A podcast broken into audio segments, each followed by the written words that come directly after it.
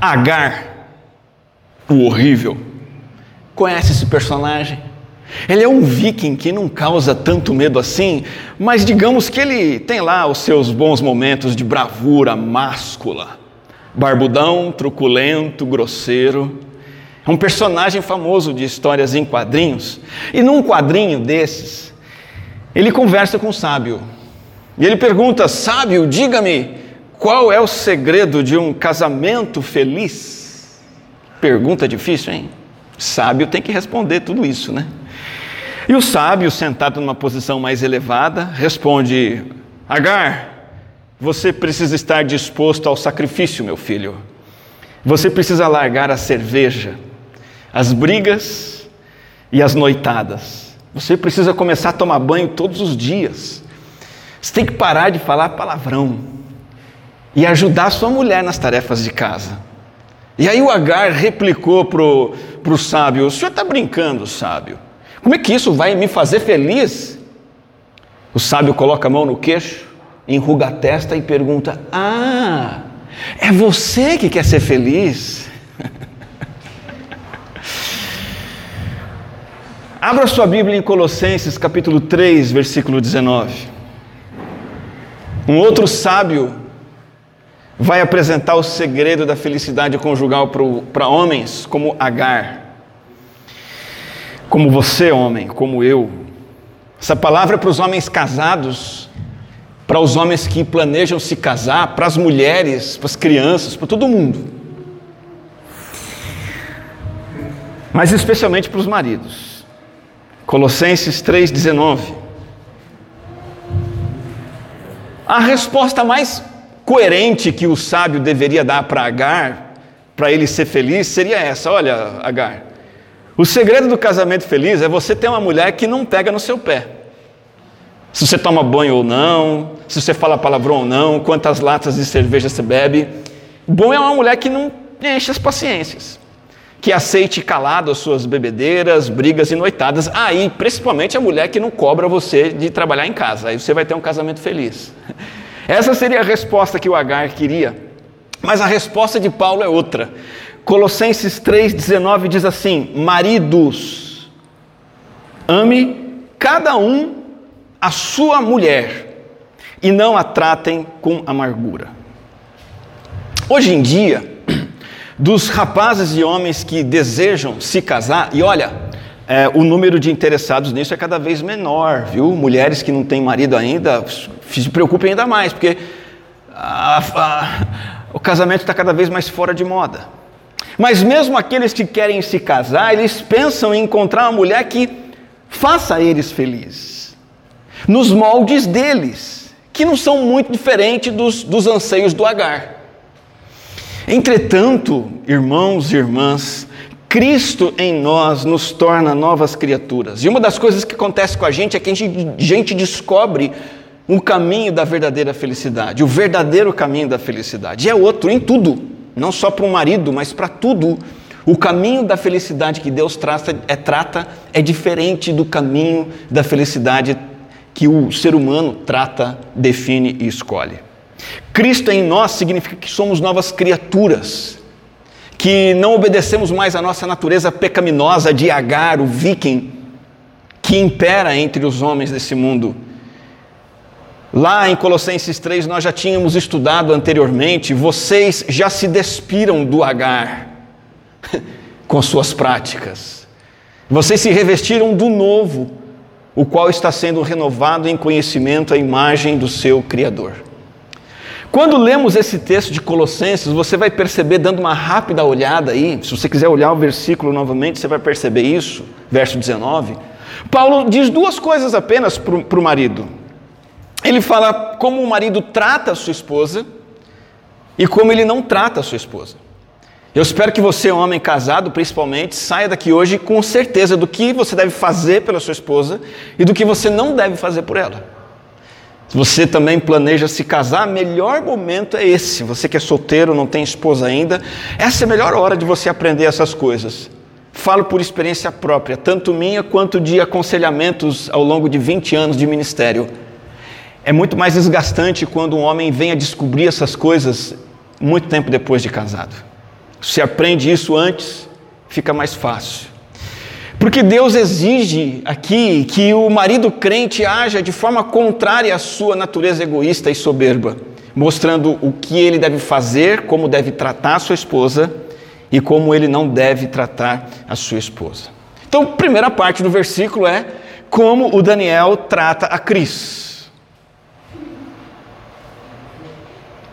Maridos, ame cada um a sua mulher. Eu não posso mais ser Agar, o horrível. Não posso. Não é isso. Não é isso que Deus tem para mim. Deus deu essa ordem para mim e para você, homem, para você, marido. Sabe por quê? Porque desde que o pecado entrou no mundo, ele estragou tudo. E assim como semana passada a gente viu aqui que a mulher tem a tendência, por causa do pecado, de ter autonomia, passar por cima do marido, desrespeitá-lo, é, ficar independente dele, o marido também tem uma tendência pecaminosa de governar, dominar sobre a mulher. Essa palavra dominar aqui, Deus diz assim para Eva: Olha, Eva, o seu desejo será para o seu marido e ele a dominará. Deus não está falando de algo bom que vai acontecer, Deus está dando a consequência ruim do pecado. E está dizendo, Eva, você vai querer bater de frente com o seu marido e o seu marido vai querer oprimir, subjugar você. Por isso que Paulo vem e dá essa ordem. Porque a nossa tendência não é amar. A tendência pecaminosa do marido qual é? É ser insensível, pisar, esmagar, oprimir, dominar.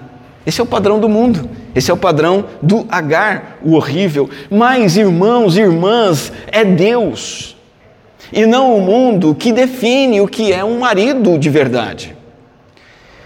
O marido de verdade, ele mantém o pensamento nas coisas do alto. A nossa referência de marido é o céu, é a Bíblia, são as Escrituras, é aquilo que vem de Deus. A nossa referência não são as coisas terrenas. O mundo vive fora dos trilhos de Deus em tudo. Ao homem, marido, o que, que o mundo diz? Uma hora no passado recente o mundo propunha o machismo. Homem abusador, homem indiferente, homem chefe, mandatário, ditador, insensível, uma mulher era uma quase que um objeto sem sentimentos, sem vontades, que vivia simplesmente para o marido. É uma distorção. Mas hoje a sociedade não chegou no padrão de Deus e nem vai chegar. A sociedade está no padrão do marido molenga. Homens cada vez mais se tornando efeminados, omissos e distantes. E a Bíblia não ordena nem um marido frouxo, indiferente, passivo e nem um marido autoritário. A Bíblia ordena um marido amoroso, que ame a sua esposa. Falando um pouquinho dos padrões desse mundo, que não tem nada a ver com Deus, uma das maiores insanidades de todos os tempos estão, está bem na frente dos nossos olhos. E está dando certo. É uma insanidade, mas está funcionando, diga-se de passagem. É essa tentativa que já está dando resultado de excluir, a palavra que se usa é desconstruir, os conceitos de masculinidade e feminilidade. O que a mídia prega hoje em dia, e eu tenho visto isso em tudo que eu faço no mundo, a faculdade que eu fiz, vídeos que eu vejo na internet, conversas que eu tenho com pessoas que, incrédulas, com programas de televisão, o que se propaga é assim: igualdade de gênero. E na verdade a maluquice está indo mais longe. Na verdade, eles estão dizendo assim: não tem gênero. Gênero é construção da sociedade. Não existe homem e mulher. Eu não sei onde que o ser humano está com a cabeça para inventar essas coisas, acreditar nessas coisas. Nós estamos engolindo. Então eu vejo famosinho, famosinha dizendo: eu não me considero homem. Eu não me considero mulher. O meu gênero é não binário. Tem até um nome chique para isso, né? Gênero não binário. Difícil explicar esse termo. Recentemente eu soube de uma cantora famosa que disse assim: Eu me casei, mas eu rejeito ser chamada de esposa. Tá bom. Quer que chamo de quê, minha filha? Marido também não é mais o que era antes. E estendendo um pouco esse esse assunto de que o mundo não tem nada a ver com o Senhor, eu não sei quantos de vocês ficaram sabendo da polêmica do Casarré, ator global, Juliano Casarré. Ele foi fulminado nas redes sociais porque defendeu uma ideia conservadora de que ele disse assim, ele postou isso no Instagram dele. Masculinidade faz do mundo um lugar mais seguro.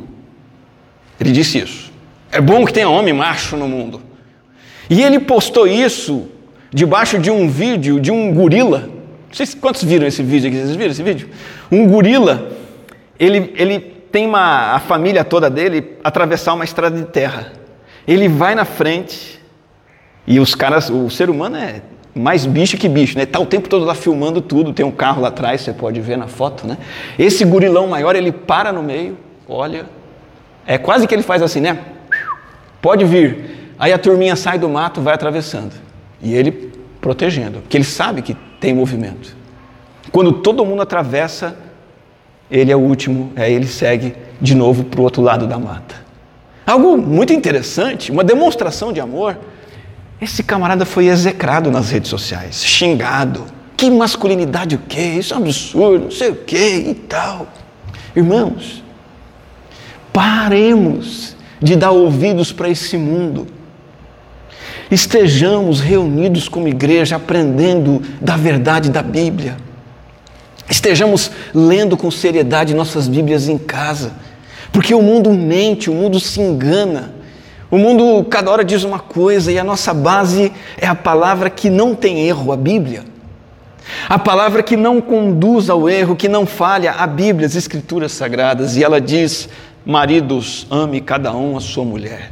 A primeira observação importante sobre este mandamento para os homens é que ele é um mandamento para algo que deve ser oferecido pelo marido e não exigido pela esposa. Quem estava semana passada se lembra que dissemos o contrário a respeito da esposa, né?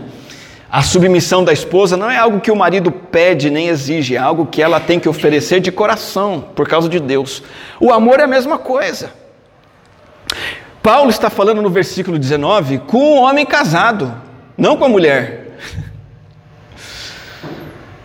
Ele não autoriza as mulheres a serem policiais. Ó, oh, você não está me amando. Não. Assim como é uma aberração exigir submissão da esposa, é uma incoerência talvez ainda maior exigir amor do marido. O amor sacrificial e serviçal é um presente que o homem dá à sua mulher, e o foco da mulher é cumprir o seu papel do versículo 18 que nós já estudamos. A outra observação sobre o amor do marido é que o amor do marido aqui para você, marido, é uma ordem de Deus. Ele não está perguntando se você quer. Ele não está oferecendo um, um jeito de ser marido. Olha, tem esse jeito aqui, você pode ser um marido amoroso. O que, que você acha? Não. Aqui nós temos um verbo no imperativo presente, uma responsabilidade constante do marido no lar. Não temos desculpa para não amar nossas esposas, porque não se trata delas merecerem, de nós acharmos que elas são dignas, se trata de Deus dizer: ame.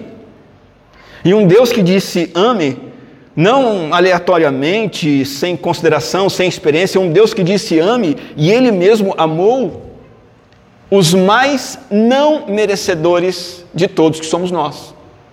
Deus não amou você porque é facinho. Deus amou você porque é dificinho. Eu diria difição.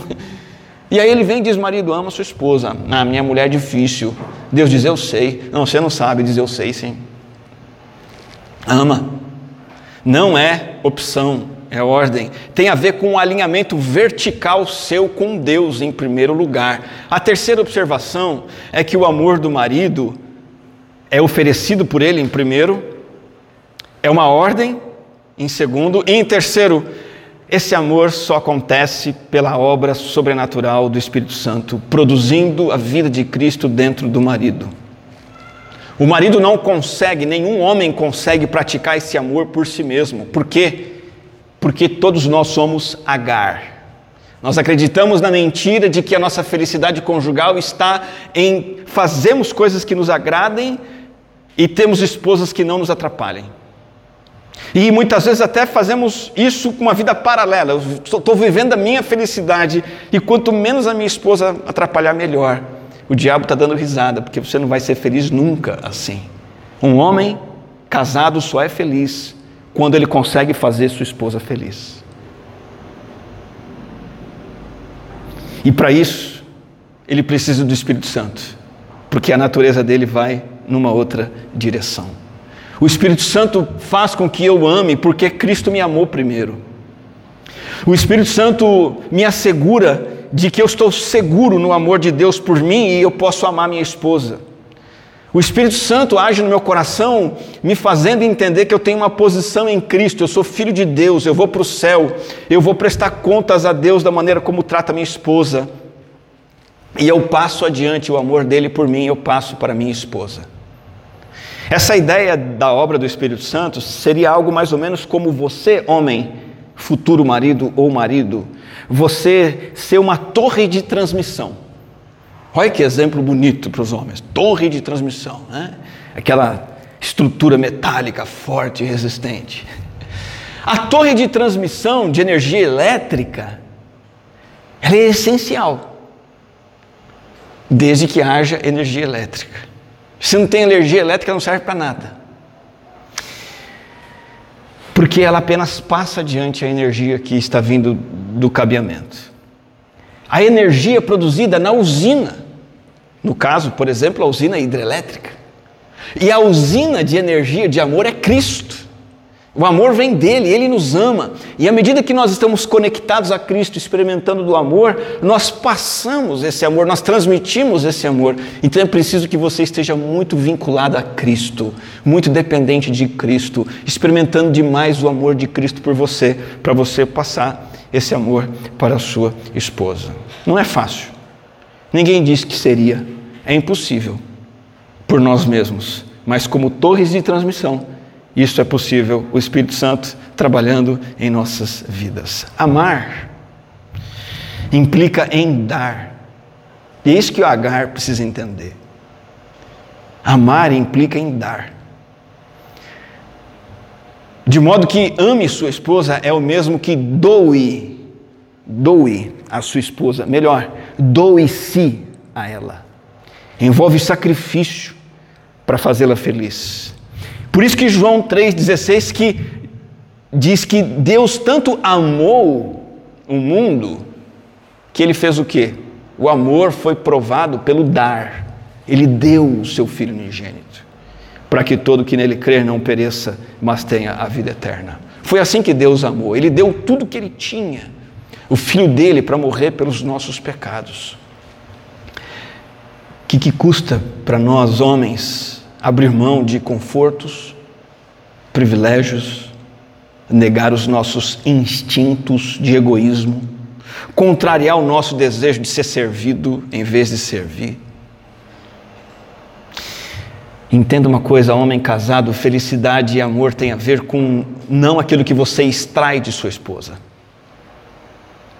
A maior dificuldade de muitos homens é buscar felicidade tentando fazer com que as esposas deem a ele o que eles querem, tentando extrair delas. E a sua felicidade não está no que você extrai dela, mas está no que você dá a ela. Deus é o ser mais feliz do universo. Uma das razões dessa felicidade é porque Ele deu tudo que Ele tinha por nós. Homens, futuros maridos, maridos atuais, sua mulher é casada com você. Ou você terá uma mulher que será casada com você. Como amá-la na prática? Então vamos lá aqui na prática que as coisas funcionam. Primeiro, na letra C ali do casada, eu pego a palavra conectar-se. É assim que você ama a sua esposa.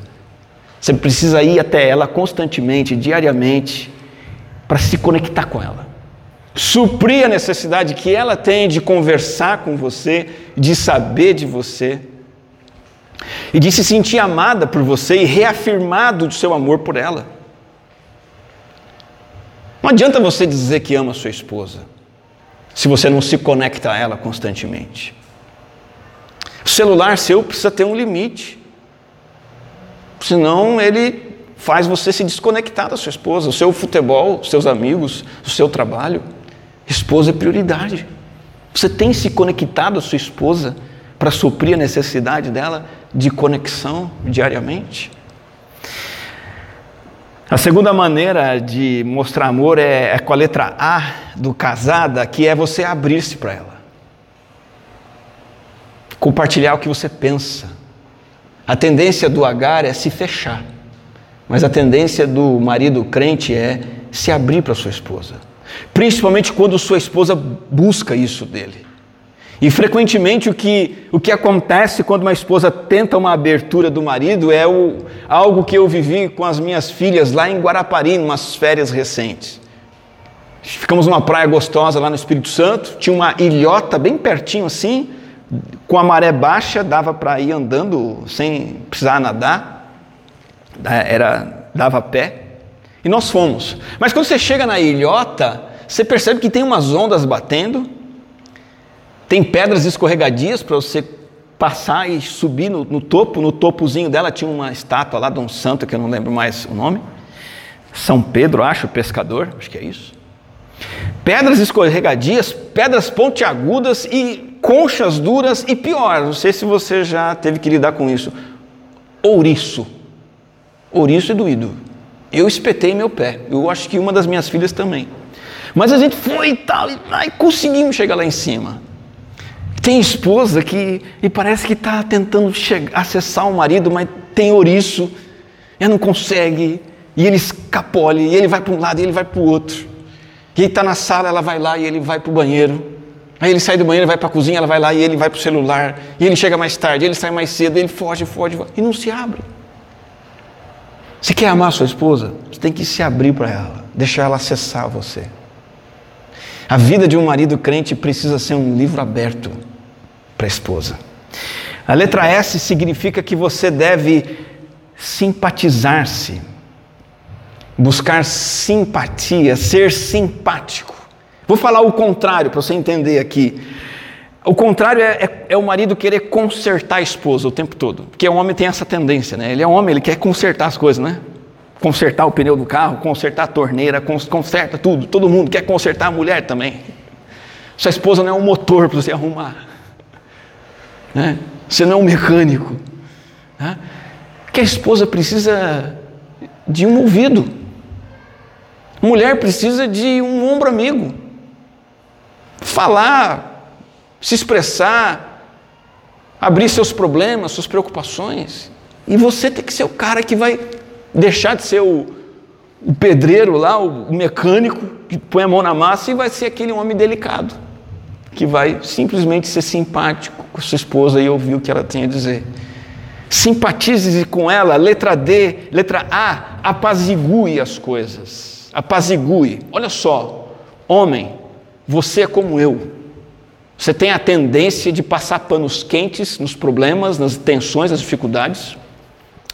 É, é fácil para você seguir adiante. Acontece lá uma rusga, uma treta, você esquece facilmente. A esposa, não. Precisa ter a iniciativa de tratar as coisas sempre que precisar. Está disposto a resolver as questões. Pedir perdão, ouvir um pedido de perdão. E nunca, nunca, nunca dizer, querida, deixa isso para lá, vamos seguir adiante. Isso não existe. Você tem que estar disposto a se apaziguar sempre que necessário. A letra D do casada é o dedicar-se a ela exclusivamente. Dedicar-se. Quer amar sua esposa? Dedique-se a ela. Aqui a dedicação, especificamente falando, é na dedicação afetiva e sexual. Você, para amar sua esposa, precisa mostrar que ela exclusivamente é o amor da sua vida. Que você só tem olhos para ela. Que você só pensa nela, que você só flerta com ela.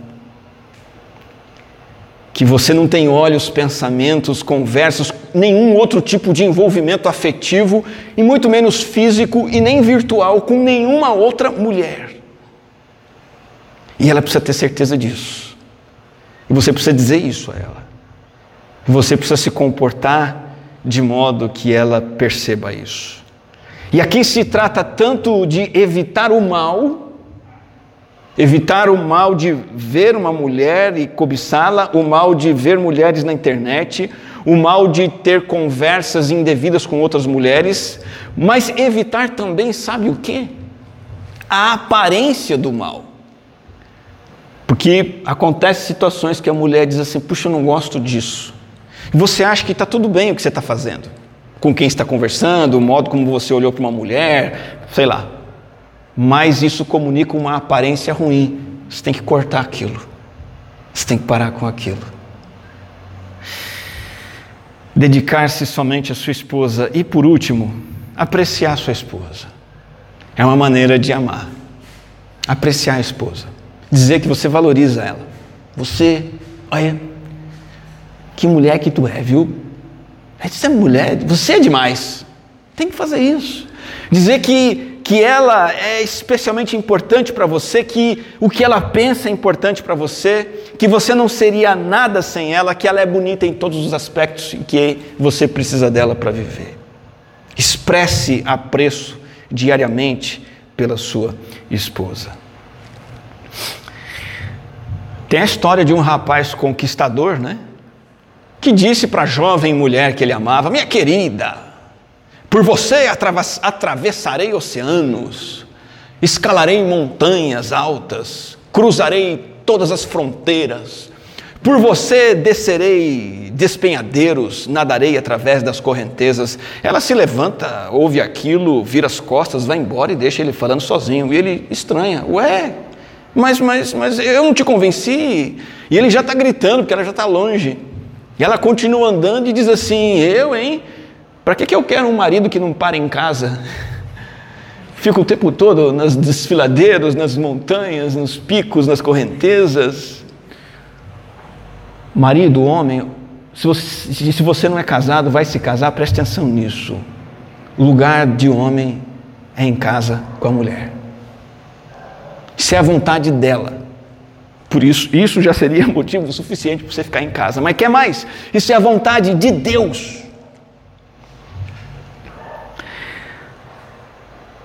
Seu lugar não é no futebol, não é no trabalho até mais tarde, não é no trabalho em casa mexendo no celular o tempo todo, a mulher pedindo permissão para falar com você. O seu lugar não é vendo jornal, o seu lugar é em casa com ela, conectado com ela, abrindo-se para ela, sendo simpático, apaziguando, dedicando-se a ela e apreciando-a. Isso é amor. Isso é amor. Maridos, ame cada um a sua mulher. E aqui nós vimos então como o marido trata a sua esposa, mas Colossenses diz o outro lado da moeda, como ele não trata. Como ele não trata? Ele não trata com amargura. É isso que ele não faz. Amargura. Há dois aspectos do sentido de amargura aqui. O primeiro aspecto é o amargura de tratamento amargo, tratamento ríspido. Uma das coisas que mais fere as esposas são palavras rudes, deixar isolada falando sozinho, ser grosseiro, impaciência, falar sem pensar, isso tudo irrita, isso tudo é amargo. O marido crente, o marido cheio de espírito, ele não agride a esposa nem com palavras, nem com atitudes. A impaciência, resmungo, grosseria, agressividade, tudo isso que cria tensão no casamento e que gera desânimo e separação, tudo isso não faz parte do comportamento de um marido crente. Ser cheio de espírito não pode ser um marido irritado, rabugento, fica fazendo tempestade em copo d'água. Ao contrário, o marido cheio de espírito, ele é cheio de palavras e atitudes gentis. Em vez de tratar com amargura, ele é bálsamo. Ele alivia tensões. Ele é amigo presente. Ele é companheiro sensível. Ele vive a vida comum do lar, sempre focado em servir e proteger sua esposa. Ele jamais agride sua esposa com uma palavra, ele só sabe elogiá-la. E ele elogia a ela tanto em privado quanto em público. E ele o tempo todo busca forma, formas de fazê-la feliz. O outro aspecto de não tratar com, com amargura é um aspecto importante, que é o aspecto de o um marido cheio de espírito, ele não tem ressentimentos venenosos. Ele luta contra ressentimentos que envenenam e matam o casamento. Deixa eu dar alguns exemplos, é muito comum. Por exemplo, né? um marido discute com a esposa, uma discussão um pouquinho mais feia, ele fica dois dias, três dias, uma semana, duas semanas sem falar com ela. Normal isso acontecer, assim, não é certo, mas acontece. Ou um marido já com mais idade não consegue perdoar a esposa por uma traição cometida anos atrás. Ele carrega aquilo e aquilo está presente, atrapalhando o relacionamento o tempo todo. Ou é aquele marido que é pacatão, todo mundo olha e fala: puxa, cara, esse cara é tranquilo, né? bonzinho, quieto, né? De repente ele explode. Mais uma vez, ele tem algumas explosões, ele explode com a esposa, porque a esposa passou dos limites de novo. Ele, bum, explodiu com ela. São exemplos de maridos amargurados. Ou é aquele marido que é pai e chateado com a esposa, ele acaba meio que manchando a imagem da esposa, que é a mãe dos filhos dele, para os próprios filhos. Que está chateado, está ferido. Ou é um homem já casado há 10, 15 anos, aquele relacionamento desgastado com a esposa. Então ele começa a fazer as coisas em segredo. Ele não vai parando de falar com a esposa. Ele se diverte sozinho, ele faz uma compra por conta própria, ele passeia sozinho, ele se entretém sozinho, ele vai tendo uma vida paralela. Ele está amargurado. Ele está amargurado. Ou é o recém-casado, que de repente ele se casa e ele fica assustado, chateado, poxa, não era isso que eu queria. Agora ele tem responsabilidades e ele tem uma vida restrita. Então ele não está mais livre para sair com os amigos a hora que quer, a ir para o Natal com a família dele, a jogar bola no sábado, não tem mais isso agora, ele tem que fazer as coisas junto com ela, e isso o incomoda, e ele fica chateado, ele fica ressentido. Ou é um homem que é muito ocupado, né? muito ocupado, muitos afazeres, é, a esposa sempre se mostrou relutante na relação conjugal, nunca fluiu bem a vida sexual do casal. Então ele já não procura a esposa há muito tempo, porque agora ele está encontrando mais satisfação na pornografia. E isso também, em todos esses casos, o grande problema pode ser a amargura. Mágoas arraigadas no coração que são como ervas daninhas Rixas, contendas, ressentimentos que não são tratados, não são arrancados, sufocam o relacionamento. E esse é um dos problemas mais comuns entre casais. Talvez a principal causa de divórcio e separação. Falta de perdão no casamento leva à destruição. E deixa eu dizer uma coisa para você: todo casamento precisa de perdão. Todo marido precisa, vai precisar ser perdoado. Não tem como o casamento ser feliz sem isso, porque somos pecadores. Toda esposa precisa ser perdoada ao longo da vida conjugal, ela erra. E o que destrói o casamento não são os defeitos, mas a falta de perdão. Pessoas pecadoras dividindo o mesmo teto, o que é que vai acontecer? Vai dar BO. Sempre vai ter atritos em toda a família, filhos, sogra, mãe, pai, mas também da parte das esposas haverão atritos. E Paulo tinha em mente isso, esse fato é que homens têm um problema específico com mágoas. Olha que interessante, parece que não, né? Agar, aquele barbudão, viking, né?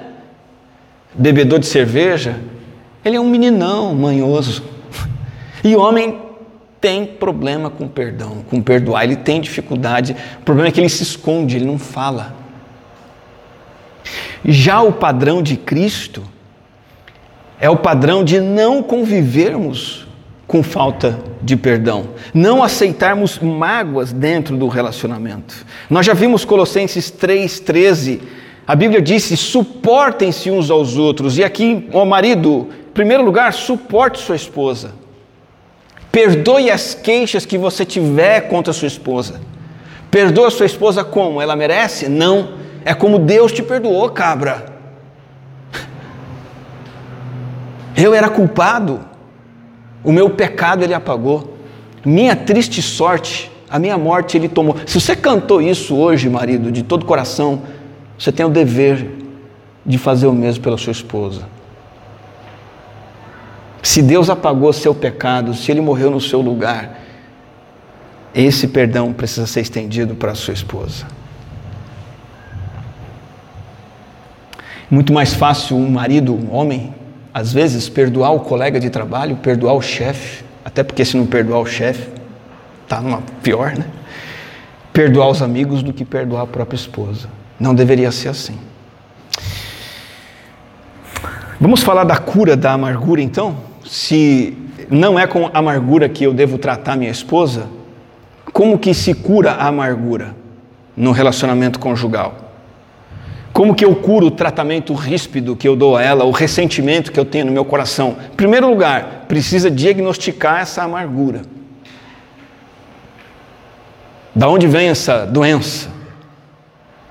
São atitudes da sua esposa erradas de infidelidade ou de insubmissão, ou seja lá o que for, que são sementes de mágoas que estão gerando ervas daninhas? Talvez o diagnóstico também tenha atitudes suas como marido, permitindo essa doença crescer.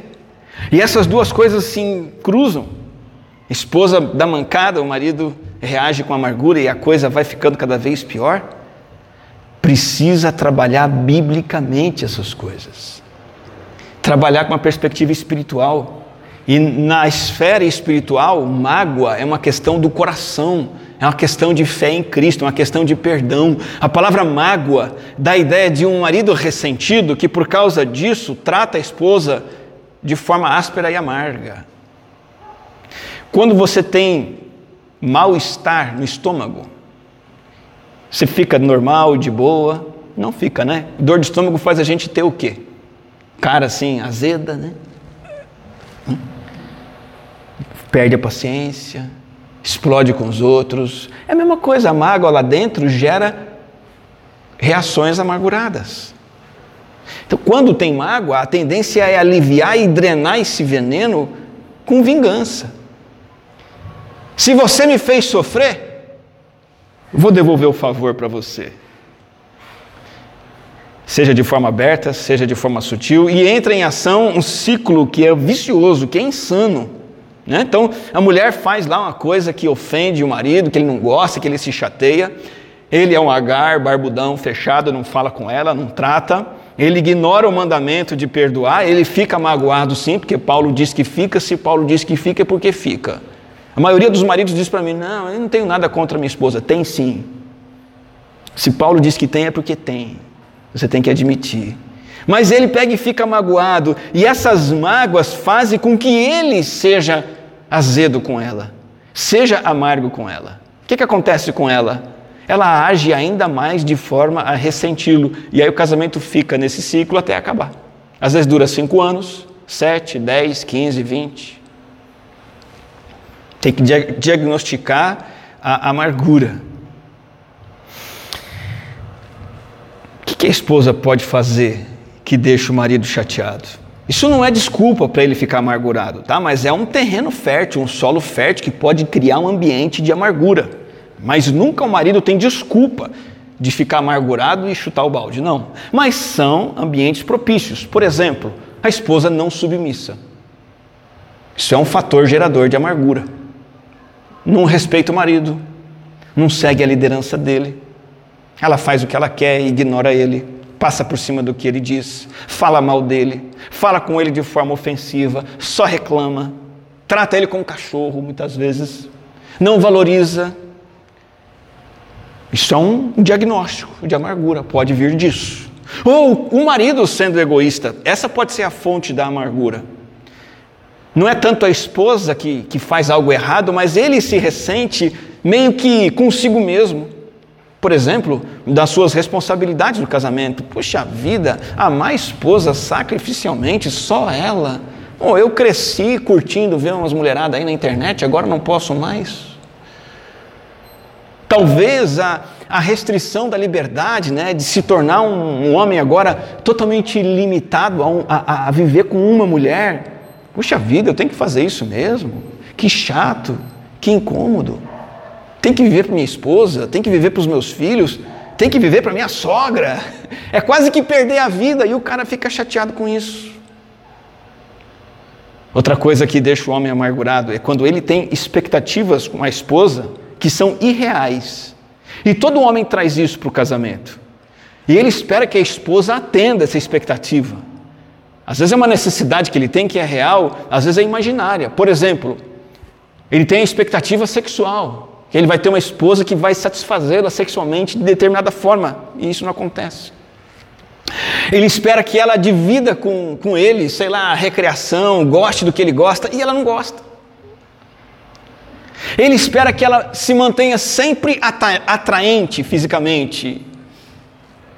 De vez em quando ela acorda de manhã com aquela cara de. Né, foi atropelada. Ele espera que ela faça o dever doméstico de determinada maneira e ela não vai fazer. Ele espera que ela o admire, o respeite, né? puxa o tapete vermelho para ele. Ela não faz isso.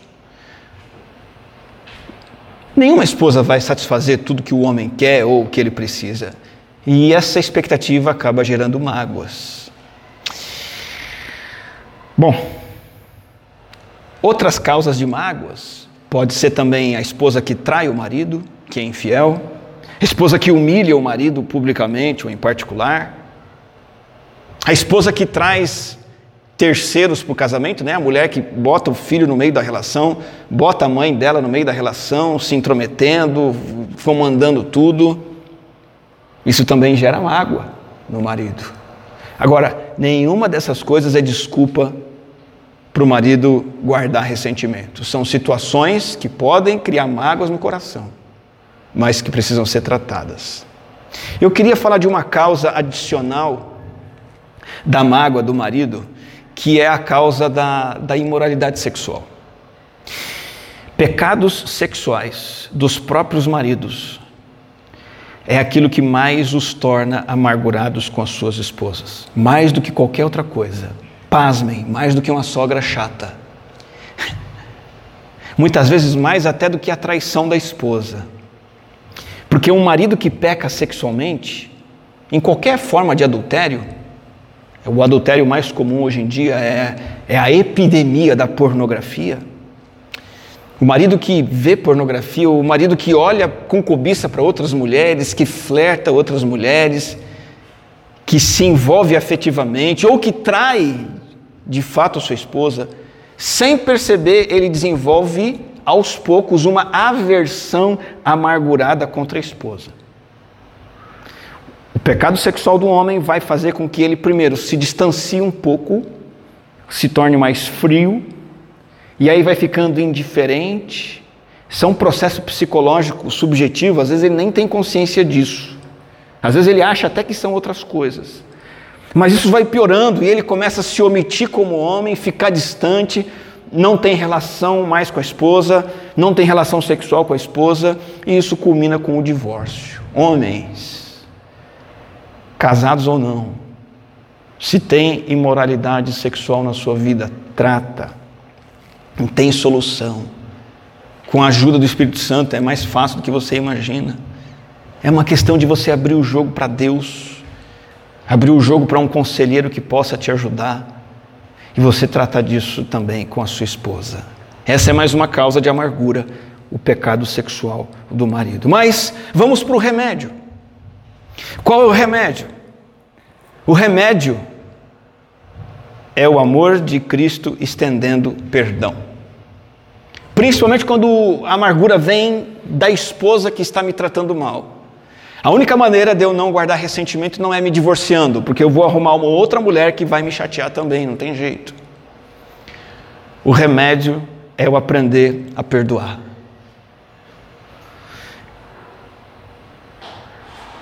Perdoa as nossas dívidas, assim como perdoamos aos nossos devedores.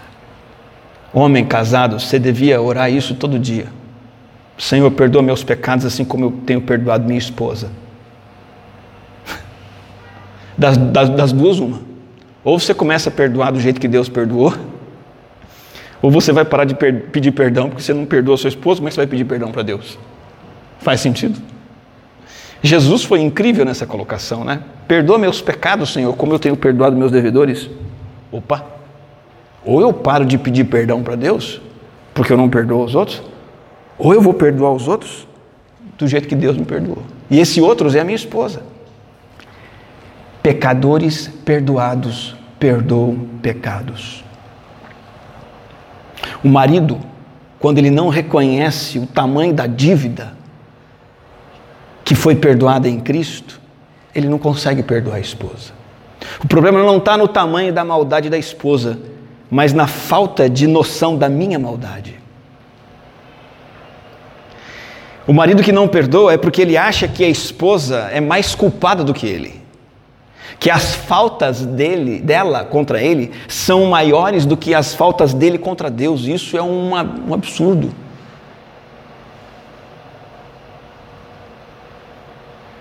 De novo,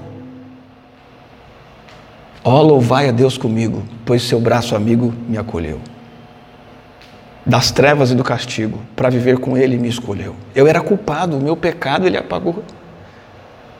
A minha sorte Ele mudou, a minha morte Ele tomou. E se eu creio nisso, eu não vou ter tanta dificuldade assim de perdoar minha esposa. De novo, o versículo 13 de Colossenses vai dizer: suportem-se uns aos outros e perdoem as queixas que tiverem uns contra os outros, perdoem como o Senhor lhes perdoou.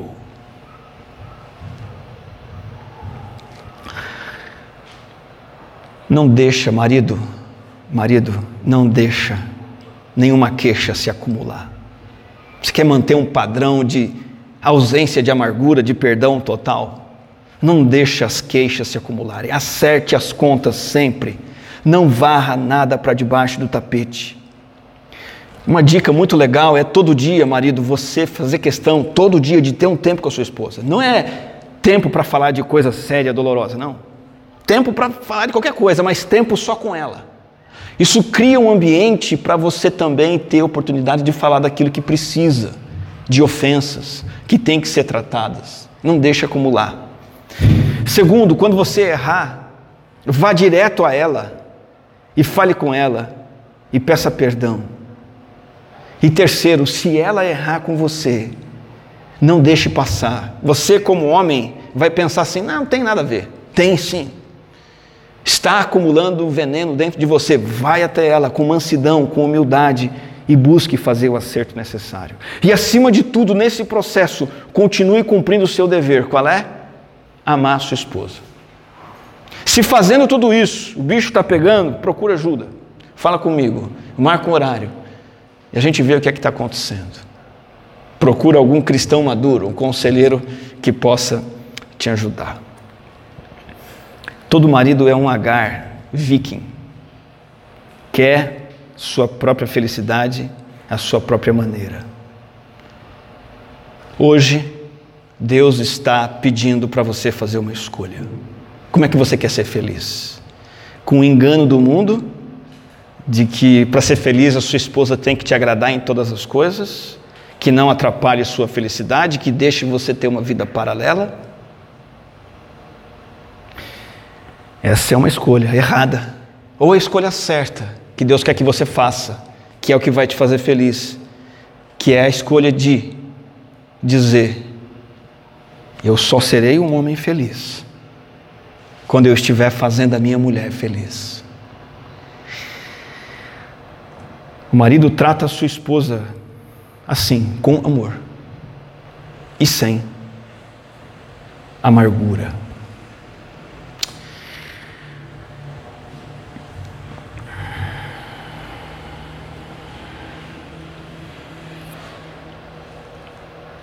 Tem uma história para terminar. Parece que Adão e Eva ficavam no paraíso o tempo todo antes de ter pecado.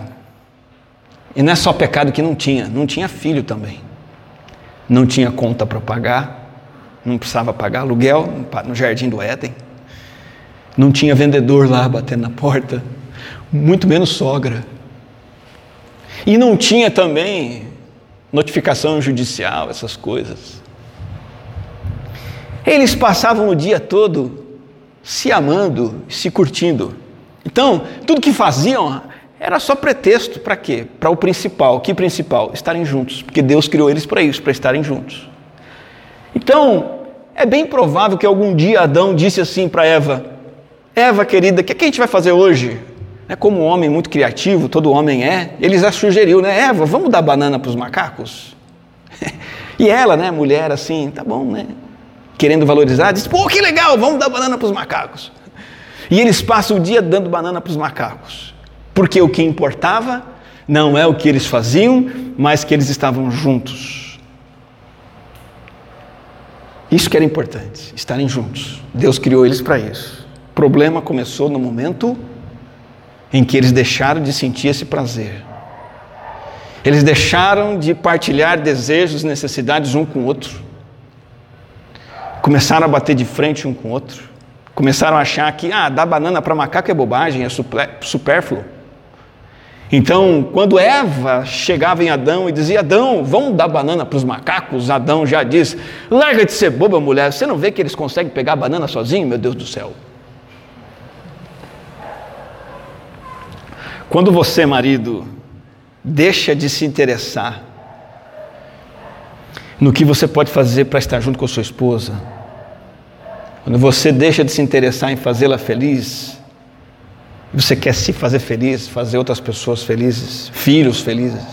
Isso é um sinal que as coisas não estão indo tão bem. O marido do século 21 é o mesmo marido que Deus planejou no primeiro século da história da humanidade. Ele se livra desses modelos falsos e fracassados da sociedade e ele abraça o modelo do alto. Ele trata a esposa com amor e com doçura. Vamos orar? Graças te damos, Senhor, por tua igreja estar reunida hoje, mais uma vez, aprendendo e meditando na tua palavra. Quero orar, Senhor, de forma especial pelos homens agora.